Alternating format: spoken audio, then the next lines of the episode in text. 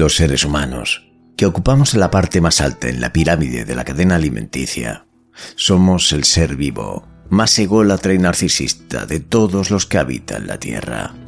Creyentes y confiados de que nadie más que nosotros mismos podemos acabar con nuestra propia existencia, de cambiar el mundo tal y como lo conocemos.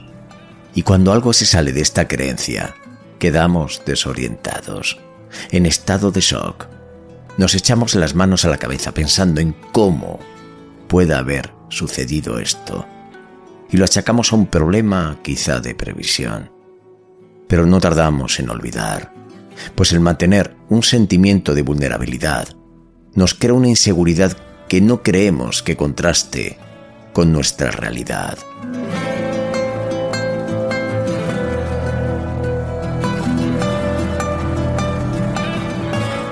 El ser humano siempre tiene la solución. Nos adaptaremos, colonizaremos, y finalmente venceremos. Tanques, armas, alteración y modificación del entorno para nuestras comodidades, vacunas, medicamentos, conquista. Estamos preparados para todo, ¿verdad?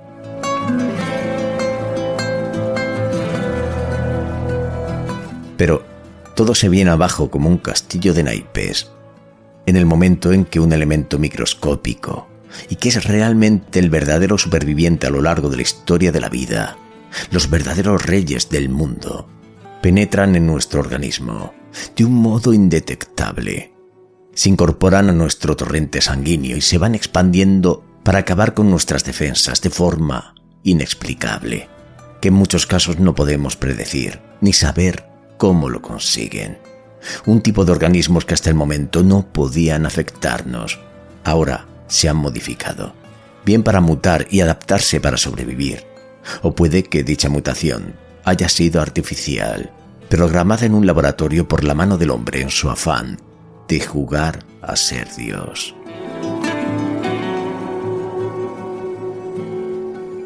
Este tipo de circunstancias ya la vivimos con la peste, o con la mal llamada gripe española, la tuberculosis, en una menor medida con la gripe aviar, el mal de las vacas locas o el SIDA.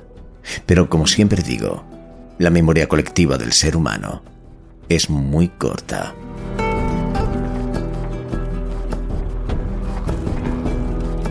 La información que voy a exponer a continuación no tienes por qué creerla. Simplemente escucha, valora y saca tus propias conclusiones. Y recuerda que nadie te diga lo que debes creer. Bienvenidos a Luces en la Noche. Muchísimas gracias por acompañarme de nuevo y por ser productor. Vamos allá, comenzamos.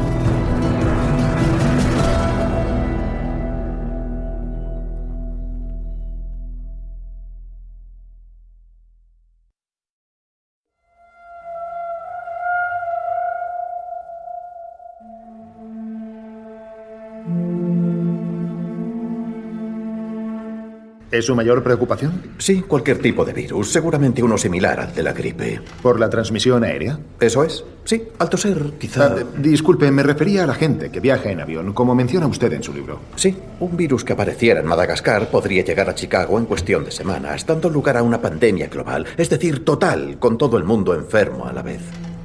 Y, eh, doctor Newman, usted también es epidemiólogo. Supongo que la posibilidad de una pandemia viral también le quita el sueño. No, la humanidad lleva en guerra con los virus desde siempre. A veces mueren millones de personas como en una guerra de verdad, pero al final los humanos siempre ganamos. Pero a ver si me aclaro, ¿usted sí cree que los microorganismos son una amenaza? Claro, y de las peores que puede haber. ¿Las bacterias? No. Ni las bacterias ni los virus, entonces... Los hongos.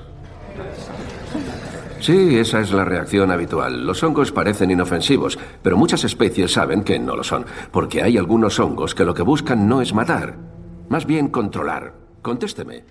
¿De dónde se saca? ¿Te está gustando este episodio? Hazte fan desde el botón Apoyar del podcast de Nivos.